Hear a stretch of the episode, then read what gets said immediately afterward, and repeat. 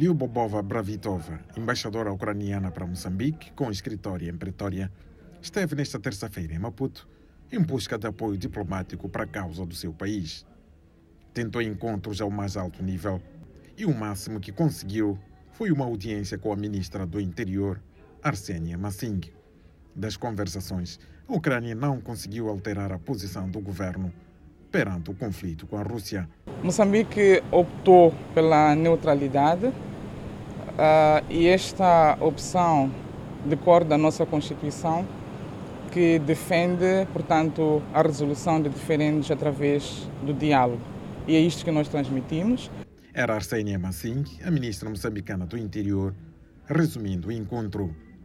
Um dia depois da visita da diplomata ucraniana, chegava a Maputo Valentina Matienko, a presidente do Conselho Federal da Rússia.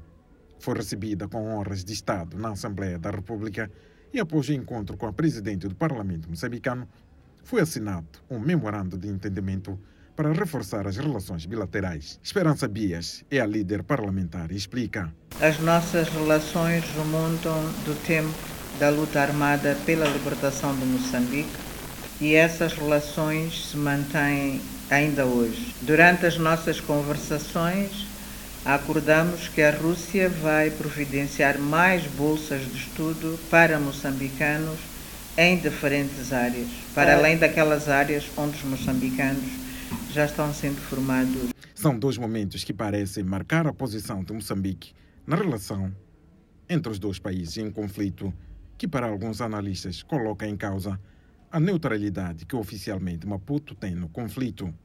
Mohamed Yassin é analista de assuntos internacionais. Não faz sentido que Moçambique hoje pegue este e considere como um argumento de Estado, porque viola a própria posição do Estado, que é a própria Constituição.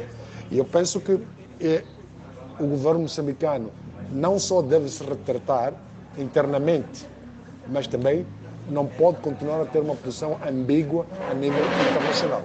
Obrigado. De Maputo, para a Voz da América, William Mapote.